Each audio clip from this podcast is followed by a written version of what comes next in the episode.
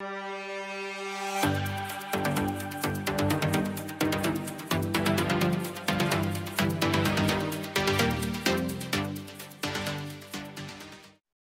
galera, graças e paz, tudo bem com vocês? Bom dia, boa tarde, boa noite. Estamos começando aqui mais um Papiando a Palavra, hoje com a presença ilustre desse pastorzão, brother. Conversamos um pouco agora antes de gravar, mas já dá para ver que é um cara muito gente boa, Rodrigo Soeiro, extremamente talentoso. Você que está nos ouvindo, está chegando aqui agora, vai ter o link aqui do podcast que ele tem de reflexões. Também canta bem, que eu já ouvi, canta direitinho, então, Deus fala muito aos nossos corações e vocês vão saber um pouco mais da, da vida, trajetória, história desse amigo, muito gente boa. E está chegando aqui agora, seja bem-vindo. Muito obrigado por estar nos ouvindo ou nos assistindo. É, e eu preciso deixar o recado para você que está nos assistindo pelo YouTube. A sua inscrição, o seu comentário, a sua curtida são muito importantes para o engajamento aqui da página. Então, se inscreva, compartilha, curta, é, não deixe de comentar, não se esqueça de comentar. É, vamos ajudar essa mensagem a chegar para mais pessoas, porque o Papel na Palavra tem como objetivo levar as boas novas, mas de uma forma leve, descontraída, para o entendimento de todos. Você também que está assistindo aí pelo YouTube, está vendo que no layout aqui do vídeo tem dois QR Codes. Te desafio nesse momento, pegar seu telefone, direcionar e lá terão duas surpresas e dali deixa Deus tocar no teu coração, que ele sabe muito bem como é que direciona os seus. Valeu, galera. Meu amigo, pastorzão, se apresenta para a galera aí. Quem é o Rodrigo Soei? Boa tarde, Rafael. Prazer estar aqui com você. Muito obrigado pelo convite. É prazer mesmo estar aqui, batendo esse papo. Espero que seja altamente edificante né, para a galera, a galera que está nos ouvindo aí, que gostem, que compartilhem, que seja proveitoso, né? Seja proveitoso. Uh, meu nome é Rodrigo, sou casado com a Tatiane, estamos casados já há 15 anos. Uh, temos dois filhos, o Davi de 11 anos e o Lorenzo de 6 anos. Uh, vamos lá. Pastoreio Adai, Assembleia de Deus Alto do Ipiranga, junto com minha, juntamente com a minha esposa. Já estamos há 11 anos juntos nesse pastoreio. A Adai tem 18 anos, né? foi fundada pelos meus pais. Meu pai uh, faleceu em 2018, uh, com apenas 57 anos de idade. Minha mãe está viva. E, enfim, tenho já uma, uma carreira, antes da vida pastoral, uma carreira musical, como compositor, cantor. Tenho quatro CDs gravados, dois DVDs gravados, dois não, três DVDs gravados.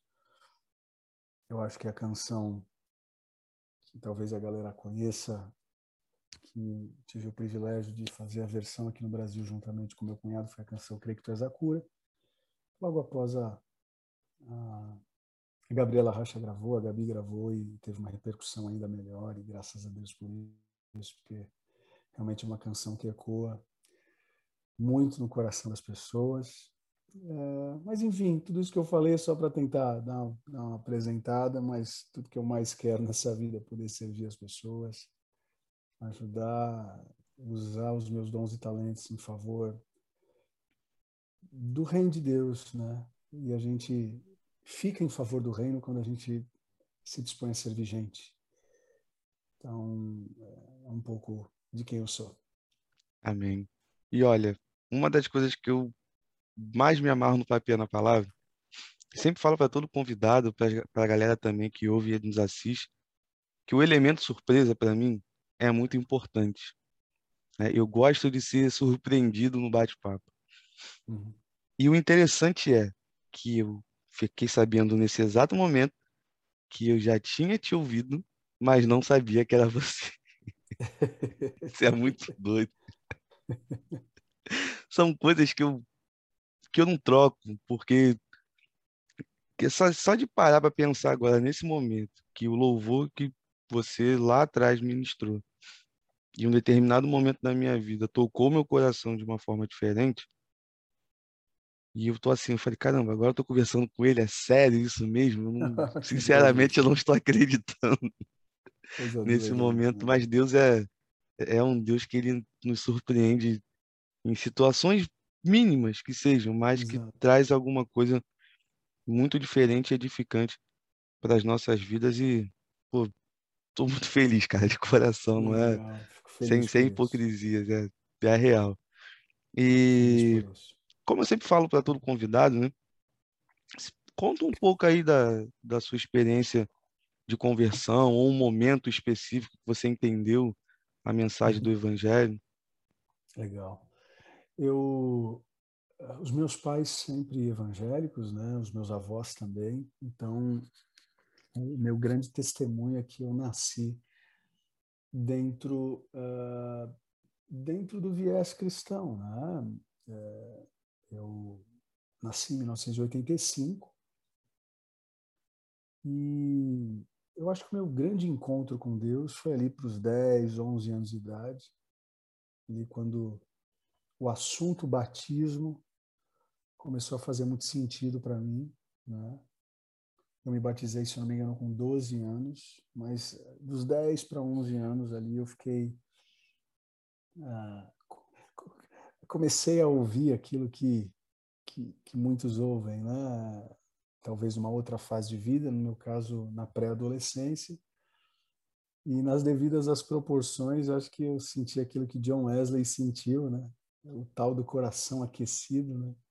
Ali foi meu aquecimento. É lógico que depois, em outras fases, em outros momentos, o coração foi se aquecendo cada vez mais. Mas foi ali, foi ali, né? Agora, foi muito uma foi muito uma uma extensão daquilo que minha mãe e meu, meu pai investiram, né? Então sempre eles muito comprometidos com a causa da igreja local. Então eu sempre fui envolvido com música desde cedo, comecei a tocar bateria, depois eu me apaixonei por orquestra, comecei a tocar trompete, né? E, e aí foi, depois eu migrei para o piano, para o teclado, comecei também a cantar. Então, assim, é aquilo, né? Igreja pequena, você vai se adaptando, vai fazendo o que precisa ser feito. Então, eu acho que essa foi a grande contribuição dos meus pais. É lógico que a graça de Deus, eu não tenho dúvidas, né? Se Deus quisesse fazer isso na minha vida sem os meus pais, ele faria. Mas, se ele fez por meio dos meus pais, né? De deles terem me conduzido né, à casa de Deus. Né? Eu sou de uma família que falava, mãe, eu não quero ir para a igreja hoje não, porque eu estou com dor de cabeça. Ela fala, toma um remédio e vai, Jesus te cura por completo lá. Minha ah, não, mãe é assim. Vou ficar, é, vou ficar, na, vou ficar domingão, na minha época era a época do, dos trapalhões, né? E era bem na hora do culto, né? Filho, eu vou comprar um, um olha, olha, olha a sabedoria dela. Né? Filho, eu vou comprar um videocassete e eu gravo os trapalhões para você quando a gente chegar do culto, a gente assiste. Então, essa é a lembrança que eu tenho da minha mãe, do meu pai, esse comprometimento em fazer a gente, óbvio, sem violência, sem gritaria, mas com comando. Um olhar do meu pai, eu já sabia que era hora de tomar banho para a igreja, sabe? Então, eu, eu assim, foi, foi, foi, nesse, foi, nesse ambiente que aos 11, 10 para 11 anos eu comecei, comecei a sentir a vontade de ter um compromisso real com Deus. E com 12 anos eu me batizei. Né? E graças a Deus, é, o meu coração tem aquecido, tem sido aquecido pelo Espírito Santo a cada dia. Né? E o tal do primeiro amor, a cada, a cada estação da minha vida, tem, tem se tornado. É, é, ainda mais é, tem sido potencializado né? a cada fase, a cada desafio, a cada tristeza, né? Como eu te disse, a morte do meu pai em 2018, ele sofreu um AVC em 2008, ficou 10 anos quase que sobrevivendo. É aí que vem a ideia da música, de trazer para o Brasil a música que Traz a Cura. Foi enquanto meu pai estava internado que eu, que eu, que eu fiz essa, essa, essa composição, essa tradução, essa versão junto com meu cunhado. Então, foram dez anos de, de, de muitas curas, você pode ter certeza. Né? A enfermidade do meu pai trouxe muita cura, ou muitas curas para a nossa família, por incrível que pareça. Né? Então, é isso, vivendo de graça em graça, tentando acertar, nem sempre a gente acerta, mas acho que a tentativa já é uma intenção maravilhosa que o próprio Deus coloca no nosso coração. Verdade. E assim, a, a sua experiência para mim é mais uma prova de que Deus ele trabalha de formas diferentes, com pessoas diferentes, em situações diferentes, né? porque eu, eu fico muito feliz quando eu vejo o testemunho de alguém, poxa, fui criado na igreja, teve todo aquele ensinamento desde criança e tudo mais. Coisa que, com o passar dos anos, eu ficava pensando, pô, eu queria ter isso. Só que a minha realidade foi completamente diferente. Né? Com 12 anos, por exemplo, você estava é, se batizando e eu com 12 anos já tinha um ano que eu já bebia cachaça pra caramba já na minha vida. Então, Uau. Realidades completamente diferentes, né? Isso é. Mas o que eu acho mais incrível é que a mesma graça alcança a gente. Né?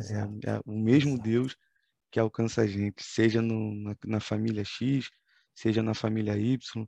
E isso, galera, que está nos ouvindo, nos assistindo, que fique de exemplo para você que acha que ah, o fato de eu ter sido criado numa família de uma forma desse jeito, eu não sou digno de estar na igreja, porque tem gente que não é cristão, que pela graça de Deus tem acompanhado o papia na palavra. E cara, fica tranquilo, a graça de Deus é para você também, você não tem que ficar a graça de Deus não é só para quem foi criado numa família tranquila e teve uma criação super calma. Não, para todo mundo. Basta crer no Exato. Cristo e, e olha só, né, já que a gente está papiando a palavra aqui, uma das, uma das pessoas mais incríveis, eu não vou falar nem de Novo Testamento, porque a graça de Deus já é graça e sempre foi graça, desde o e haja luz e houve luz, sabe?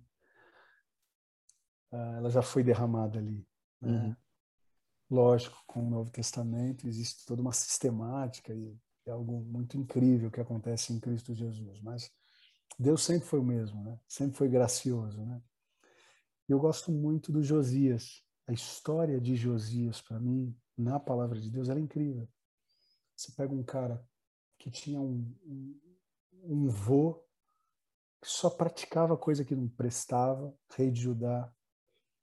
Aí depois o vô morre, Vem o pai dele, também só faz presepada, é, levanta ídolos de ídolos Baal dentro do templo. E aí chega Josias com oito anos de idade, ele é empossado rei de Judá.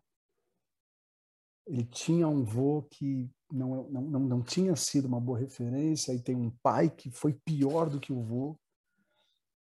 Mas Josias, ele, ele muda, ele quebra essa, esse segmento familiar errado. Então, é a prova de que eu não preciso ter um vô crente para ser crente, eu não preciso, ser, eu não preciso ter um pai crente para ser crente. Eu não preciso não ter tomado cachaça para aceitar Jesus hoje, não. Está disponível. Né? A maior prova de que a graça está disponível a todos é a nossa conversa hoje. É, você que não teve as oportunidades talvez que eu tive, mas você aproveitou no tempo certo, no momento certo, como eu. O fato de eu também ter estado dentro de uma igreja não fazia de mim um, uma, um crente, né? Se não me engano, Charles Spurgeon falava isso, né? Verdade. Estar, né? estar dentro de uma garagem não faz de mim, não vai fazer de mim um carro, assim como estar dentro da igreja não faz de mim um crente. Então, é isso.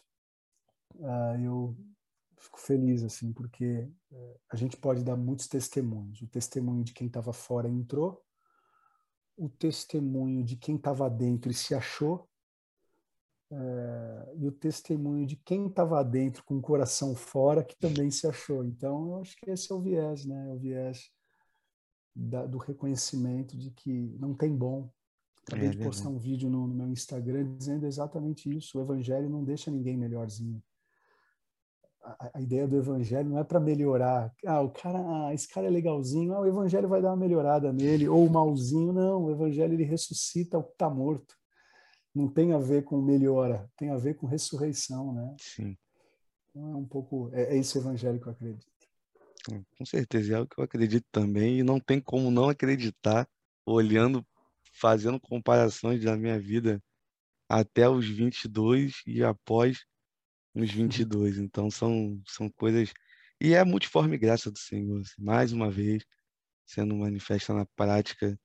E, pessoal, vocês precisam pôr isso na cabeça. Eu sempre bato isso com a galera aqui no Papel na Palavra, que não tem uma forma específica que Deus vai trabalhar na vida das pessoas. Né? Ele vai trabalhar de acordo com a história de cada um, a situação de cada um, porque cada um sai de lugares diferentes. Ainda que as histórias sejam parecidas, mas elas são individuais. Né? E o Senhor ele tem so, o seu jeito, tem as suas estratégias, e isso é algo maravilhoso porque coloca a gente, né, o ser humano, na sua insignificância, e o nosso papel é somente levar a mensagem, e quem trabalha e faz tudo após da palavra lançada é Ele. Né? Nada somos nós, tudo é Ele. Então, isso que é, que é o mais incrível. E são coisas que eu, eu vim aprendendo, Rodrigo, com o passar dos anos, porque o começo para mim foi muito complicado, muito altivo, achava pra caramba, li um livro, já achava que era o, o melhor cara do, da congregação, porque eu me converti numa Assembleia de Deus, então os pastores não tinham a, a mente muito voltada para o estudo. Aí eu conheci, através de um amigo, a, a, teologia calvinista, então já achava que o calvinismo é o paladino da justiça que vai resolver todos os problemas da igreja, que tudo se resolve lendo as institutas e pronto, nem precisa ler mais a Bíblia. É um período de jaula, né? Que a galera fala que quem entra para esse, esse mundo acadêmico passa, que é super natural. Hoje em dia eu vejo uma garotada que tô próximo entrando e fico olhando assim, cara, eu era assim, não acredito. Chega a ser bizarro de fazer, a, de pegar e olhar lá para trás e através da galera que está aí hoje. Mas são coisas muito incríveis que eu vejo através da graça de Deus e que falar da graça de Deus é um assunto que a gente poderia ficar aqui, sei lá, horas conversando que o assunto não se esgota, porque ele nunca se esgota, né? porque a graça de Deus ela não se esgota. Então isso é algo fantástico e completamente maravilhoso. Mas é, cara, assim, eu estava até dando uma olhada lá na internet, através do site lá da, da igreja, né? Toda a história da, uhum. da, da, fundação e tal. Pô, achei incrível, achei uma história bem, bem interessante. Ontem eu estava conversando com um rapaz que ele é missionário e jogador na Itália. Ele estava me contando como foi a formação da igreja, onde ele, onde o pai dele hoje é pastor. Né? O pai dele teve a, a iluminação para se fundar a igreja no leito de UTI, com 80% do pulmão tomado pela Covid. O pai dele fala que escutou a voz de Deus, e aí abriu, fala a memória, a Coliseu Church, que se encontra no, em Dayatuba. E eu fico vendo assim as histórias né, da, das formações das igrejas. E aí tem gente que tem muito preconceito, ah, porque não é uma igreja histórica, então a gente já não olha com bons olhos e já tem um certo repúdio, né? Não, é na igreja e tal. Eu comecei a ver com o passar do tempo, Rodrigo, que fixar nessas coisas é uma perda de tempo absurda. É claro, né, que a gente tem que filtrar, observar, julgar segundo a reta justiça, né, segundo a palavra de Deus, mas também as formas que as pessoas vão levando algumas coisas uhum. são diferentes, né? O, mais uma vez, né, o evangelho é multiforme graça. O, o evangelho é a unidade e, a multi, uhum. e as múltiplas formas de se trabalhar, as múltiplas formas de agir. Então é isso que me deixa com um amor maior pelo evangelho a cada dia, né? Eu não gosto de usar o termo paixão, porque paixão é uma coisa que você sente e passa muito rápido. Mas é um amor real de olhar assim e falar, nossa, como é que Deus trabalha na vida de fulano? Como é que Deus trabalha através da vida de A, B e C? E como ele trabalha uhum. através da minha vida e todo mundo vai convergir em um propósito único, que é pregar o evangelho de Cristo somente. Então, isso para mim é muito maravilhoso. Cara. Eu fico. Muito feliz. É como bom carioca a gente fala, né? a gente fica de bobeira de ver como, como Deus trabalha na vida do ser humano e através do ser humano também. Meu amigo, então assim, como o nosso tempo hoje é um pouco reduzido, eu já vou pular para as perguntas que o pessoal mandou, até para não te atrasar aí também, que a gente tem aí mais 15 minutinhos mais ou menos no máximo, então já pulo para essa parte. É, dentro da, das perguntas que colocaram lá, a primeira pergunta foi a seguinte: como surgiu a igreja lá que você pastoreia? Tá, vamos lá. Uh, meu pai, minha mãe, em 2003, eles uh, começaram esse trabalho. Né? E tinha um desejo. Meu pai sempre foi de uma, de uma tradição assembleana bem clássica mesmo. Né? Nós éramos do Ministério de Madureira. E meu pai precisou dar uma pausa, assim. Né? Pausa na música também é música, né? E precisou dar uma pausa. Né? E deu uma pausa. Por volta de 2000, 2001, ele já estava pastoreando há muitos anos, ele sentiu que era um momento de sabático mesmo, sabe? Então, de 2000 a, a meados de 2003, ali, ele estava bem bem tranquilo, assim, ele não pensava em abrir uma igreja, não. Né?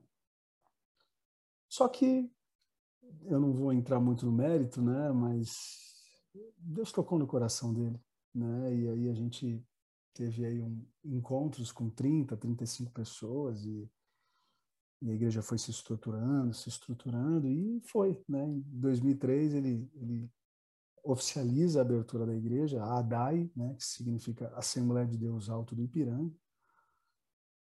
Uh, ele pastoreou de 2003 a 2008. Foi quando ele sofreu AVC, bem no finalzinho de 2008.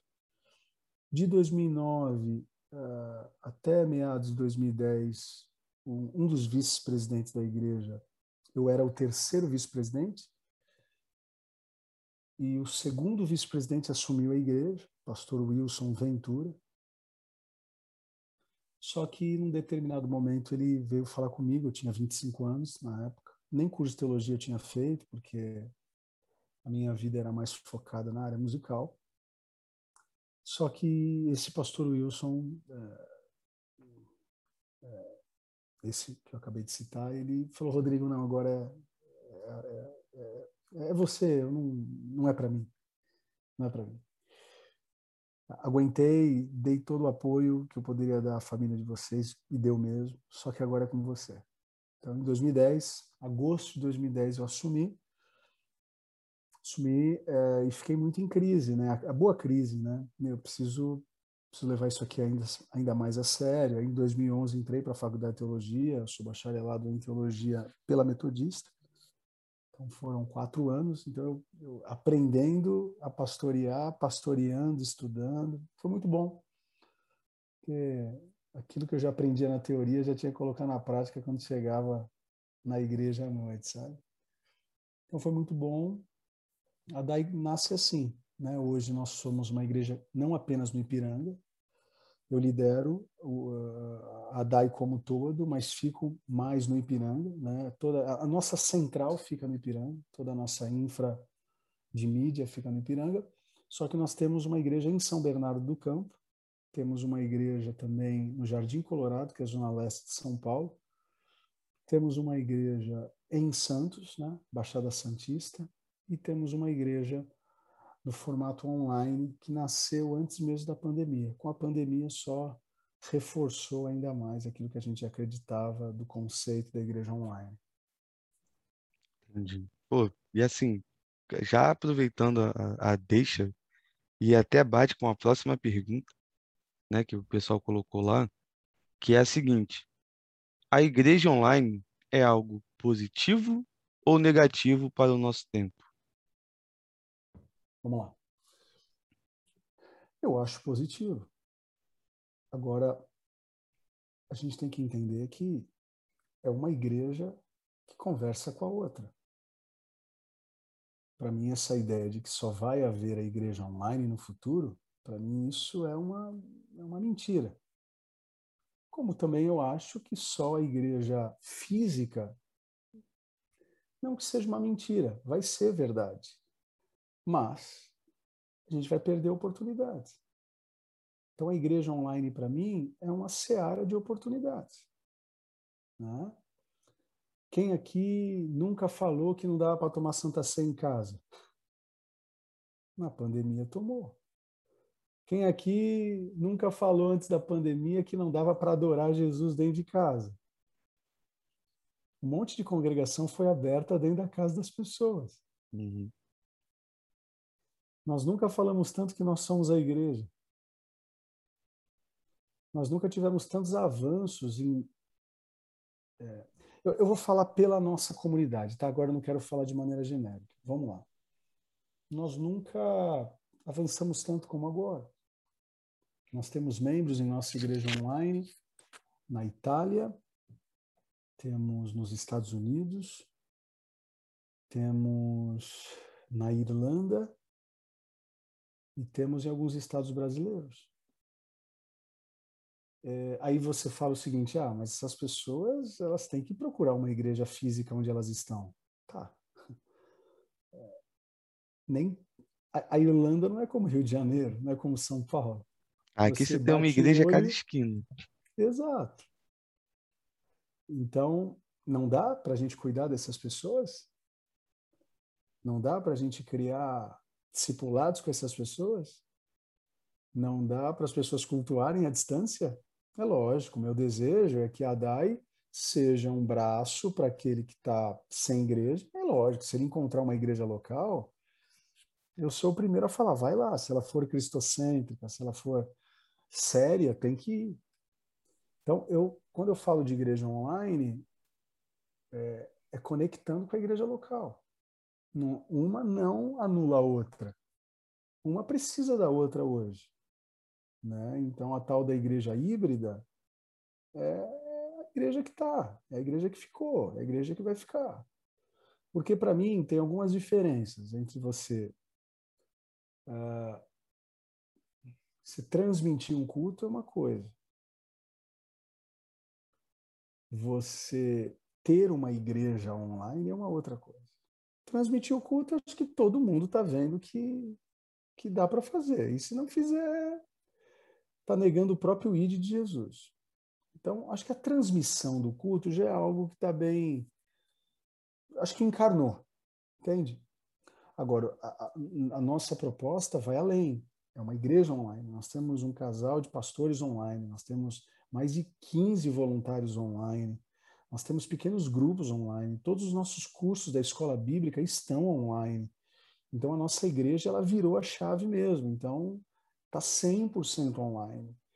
E, e, voltando também para o presencial, que a gente está começando a pensar em voltar agora, uh, a gente não vai abandonar o, o, terreno online, muito pelo contrário. Eu tenho, inclusive, ah, até vou deixar para a galera que tiver interesse, nós temos o blog é, da ADAI, é blog.adai.com.br blog.adai.com.br e é, nesse, nesse blog tem muita coisa bacana que a gente, a gente é, coloca e compartilha.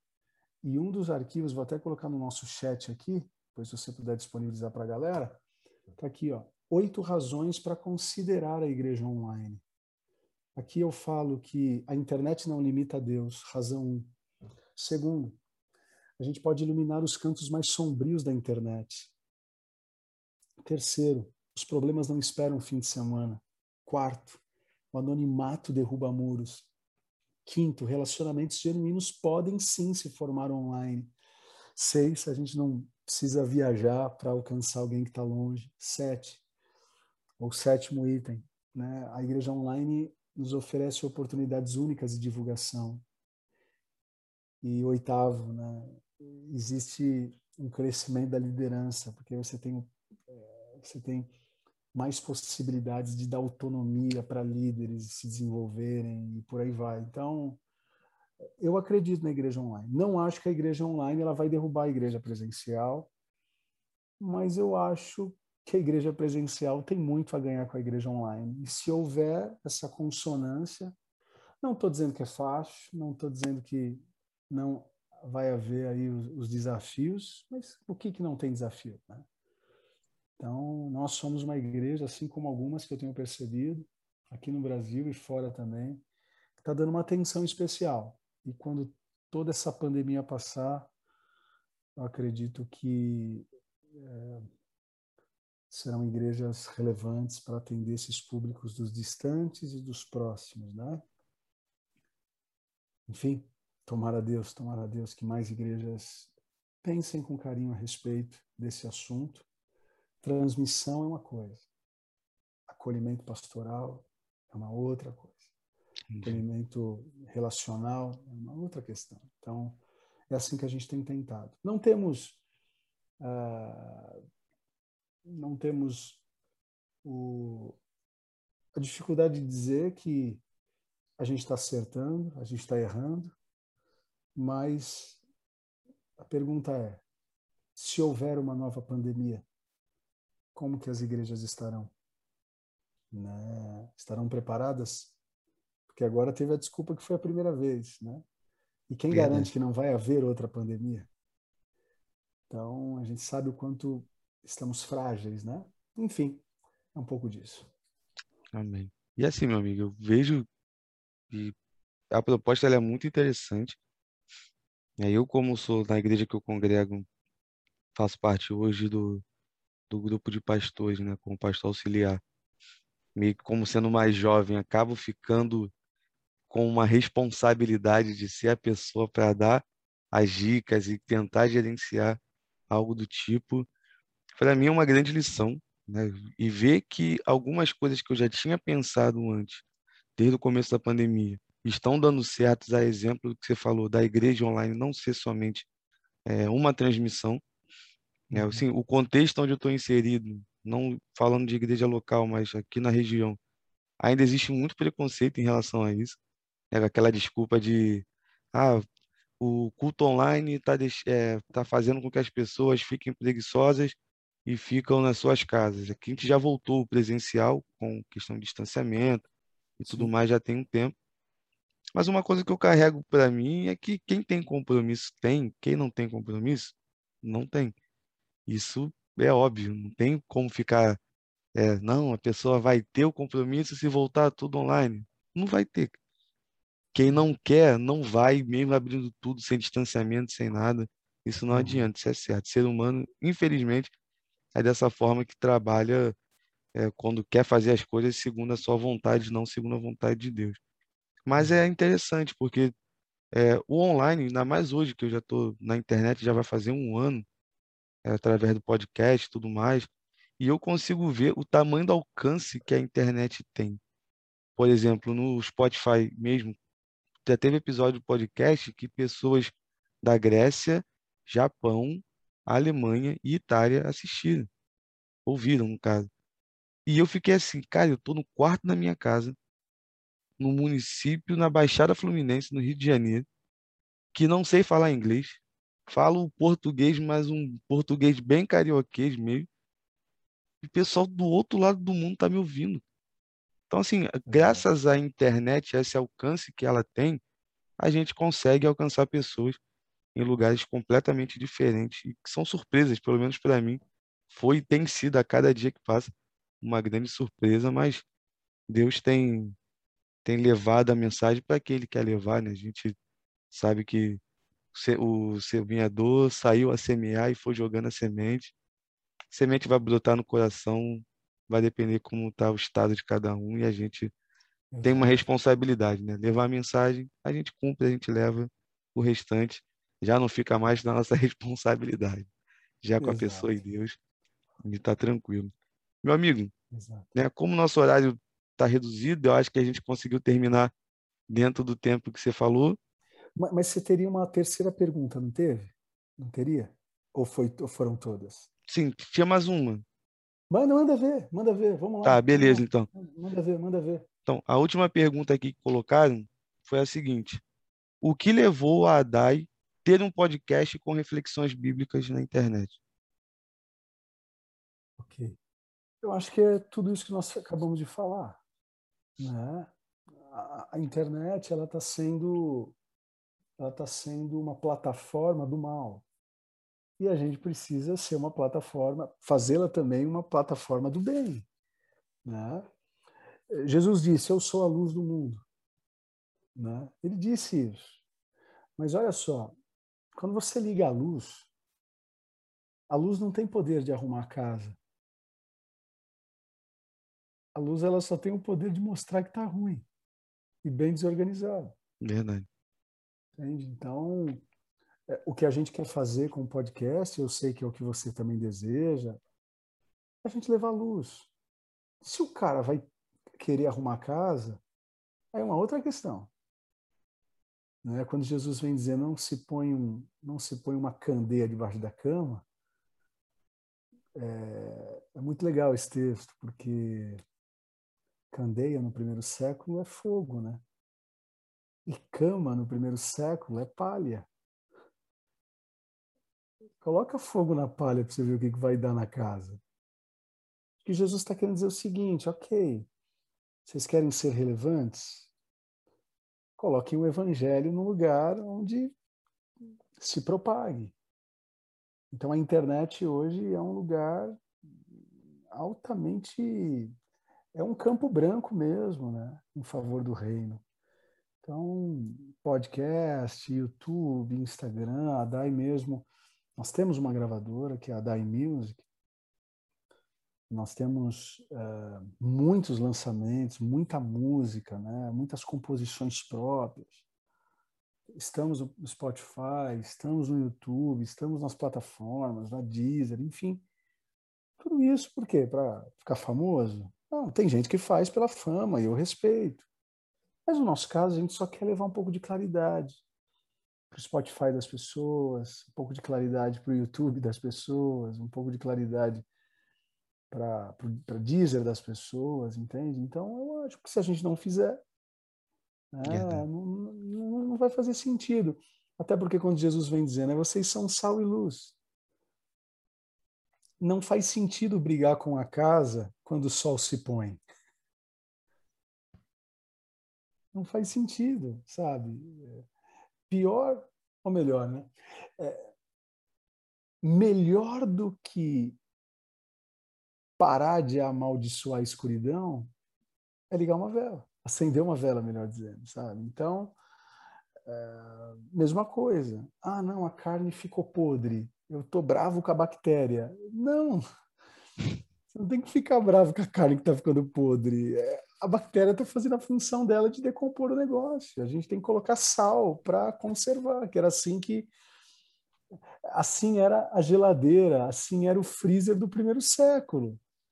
A famosa é, carne de sol que a gente conhece aqui no Brasil. Exato, entende? Então, uh, eu acredito sim que a gente está precisando levar coisa boa. Tem muita coisa que não presta, seja católica, evangélica, ortodoxa, uhum. pentecostal, neopentecostal. Tem muita coisa que não vale um real, mas tem muita coisa boa.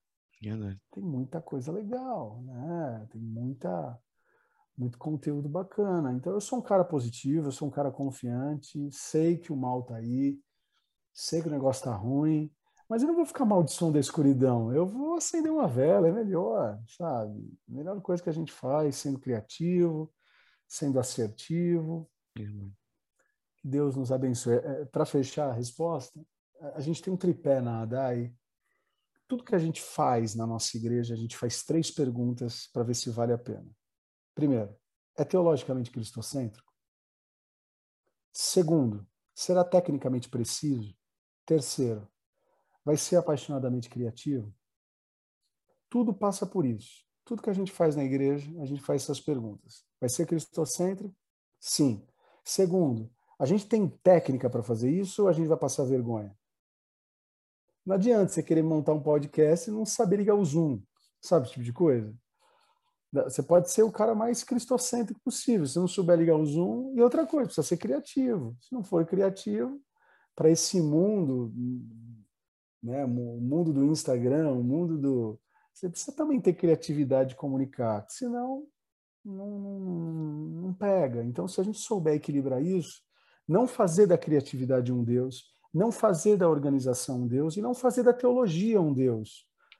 Mas são três elementos importantes, é, elementos norteadores para a gente tentar estabelecer o reino de uma maneira cristocêntrica, organizada, mas também criativa. Enfim, é um pouco daquilo que a gente entende como cultura aqui da nossa igreja. Bom, maneiro. Achei interessante os, os três princípios, né? Os três pilares. Achei bem interessante e inspirador. Né? Confesso que vou dar uma revisada depois do nosso vídeo, quando já tiver tudo editado direitinho. E vou dar uma olhada. Porque o processo que eu estou passando hoje, Rodrigo, é um processo de algo muito novo. E acredito que lá atrás você passou pela mesma situação quando assume a igreja.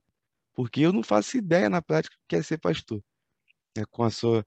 Tenho uma ideia bem teórica de livros e de observação na vida de algumas pessoas que estão próximas. Mas agora, a minha vida nessa situação, na organização com mais eficiência e tudo mais, é algo muito novo para mim e é um desafio que eu estou encarando muito grande. Todavia, eu estou gostando pra caramba, porque eu estou uhum. sentindo que eu estou crescendo no sentido de ser mais dependente de Deus.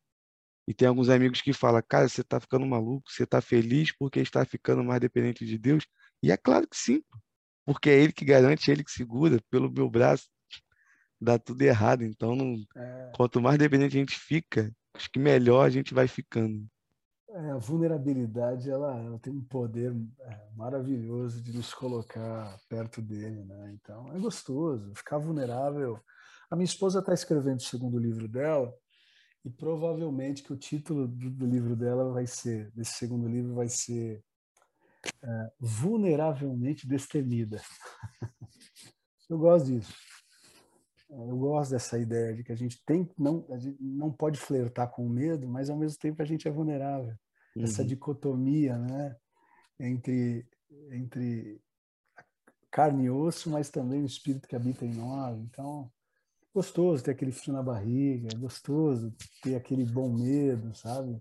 Gostoso, faz parte, né? Então, se eu posso dar algum conselho para você e para aqueles que estão nos ouvindo, né, de estão entrando na vida pastoral, eu já estou há 11 anos, já estou ficando vovô também já, né? Mas eu acho que muitas pessoas perguntam assim, né, Rodrigo, o que que você não faz? Se você pudesse voltar atrás, o que que você não faria? Mas eu não gosto de responder essa pergunta. Eu gosto de responder a outra pergunta. Quando as, as pessoas falam, Rodrigo, o que que você faria? que eu faria? Primeiro, continuaria sempre reconhecendo que eu nada sou mesmo, que tudo ele é. E segundo, confiaria mais nas pessoas. Confie nas pessoas. Se eu posso dar um conselho para um pastor hoje, confie. Ah, mas vai ter o Judas? Vai. Vai ter os Iscariotes? Vai. Mas vai ter o Tadeu também. Vai ter Verdade. os Iscariotes? Vai. Mas vai ter o Pedro. Vai ter o Pedro, vai ter o João, vai ter, vai ter. Descentraliza. Nós precisamos ser mais, e aqui eu falo com um assembleiano, a gente tem que ser menos pastor-cêntrico e mais cristocêntrico. Eu percebo igrejas muito pastor-cêntricas. O velório é o pastor que tem que fazer, a visita é o pastor que tem que fazer, a pregação tem que ser o pastor. Não, não, não, não, não, não. não. Às vezes os pastores fazem sem maldade isso mas eles não têm noção do quanto eles estão prejudicando o desenvolvimento de novos líderes. Uhum. É, bons líderes é aqueles que se bons líderes é aqueles que se fazem desnecessários. Entende? Quando ele falta, tudo funciona. Essa é uma boa liderança. Quando ele não prega, o culto funciona do mesmo jeito. Esse é o bom líder. Então, se eu posso dar um conselho, seja um pastor que ama, seja um gestor que organiza, e seja um líder que inspira. Se você puder, não se esqueça disso. Amém. Não Ame, vou esquecer, vou anotar. Organize e inspire. Pastor ama, gestor organiza e líder inspira. Com certeza você vai sofrer um pouquinho menos. Show de bola, meu amigo. Muito obrigado pelas palavras, muito obrigado pelos conselhos. Galera, muito obrigado vocês aí que ficaram aqui conosco até aqui, né? De grande satisfação para minha vida ter batido esse papo contigo, com certeza de um crescimento para mim, para quem está ouvindo ou assistindo absurdo. Creio que todos nós vamos aprender muito e que Deus vai falar muito aos corações através desse nosso bate-papo. É como eu te disse lá no começo, né? Eu fiquei surpreso por já ter te ouvido antes e não saber quem era você. Então, e hoje, depois de muitos anos, Deus ter dado a graça de eu conversar contigo, então para mim é, é algo muito muito satisfatório, né? E vendo mais uma vez ah, como Deus trabalha, né? Que Ele sabe para mim o quanto que é uma injeção de ânimo conversar com pessoas que têm um, alguma coisa na minha vida em algum momento específico que eu não fazia ideia de quem era, que eu não sabia como chegar perto e hoje mais uma experiência de estar conversando com essas muitas pessoas que já tiveram pontos importantes na minha caminhada, até um pouco antes de eu vir a Cristo, quando eu entendi né, que, a, que a como Nazareno e Armínio Wesleyano, a graça preveniente já agindo na minha vida, através de louvores, através de pregações. Então, eu fico muito feliz de coração. E para a gente poder encerrar aqui, meu amigo, eu te peço aí, deixa suas considerações finais. Louvado seja Deus mais uma vez. Muito obrigado. Prazerzaço mesmo estar aqui com você. Que Deus te abençoe nesse projeto podcast. É, faça isso sempre com muito amor. Quando a gente faz as coisas com amor, os resultados, eles naturalmente eles vêm, né? Quero deixar aqui o site da nossa igreja, adai.com.br. Aqueles que querem conhecer um pouco mais sobre o nosso canal no YouTube, né? A DAI Oficial no YouTube, né? Tá lá. Aqueles que querem conhecer um pouco da nossa música, daquilo que a gente tem produzido em favor do Reino de Deus. Também tem o YouTube da DAI Music, né? A DAI é A, de Assembleia, D, Deus, A, é, Alto e de Ipiranga, a DAI. Né? Então, no que a gente puder servir. E também o nosso blog, como eu disse, blog.adai.com.br. Lá no site mesmo tem todas essas informações. E no que a gente puder servir, estaremos sempre à disposição. Espero um dia conhecê-lo pessoalmente. Que Deus abençoe eh, todos que estão nos ouvindo e assistindo Amém. também. Tamo junto. Amém, pastorzão. E galera, os links estarão aqui na descrição, pode ficar tranquilo, facilitar aí o, o fácil acesso às plataformas né, que o mestre falou agora. E muito obrigado você que ficou conosco. Né? Preciso dar sempre aqueles recados antes da gente encerrar o papel na palavra. Você que ficou aqui, que assistiu tudo e que discordou de tudo ou de algumas coisas que a gente falou, você tem total liberdade, total direito para isso. Coloca aqui no comentário que você achou que está errado. Você que concordou, coloca aqui nos comentários também, não tem problema nenhum. Só peço para aqueles que não concordaram que nos respeitem assim como nós também respeitamos e amamos vocês em Cristo Jesus. Valeu, galera. E vamos continuar pregando o evangelho a tempo fora de tempo. Tamo junto e vamos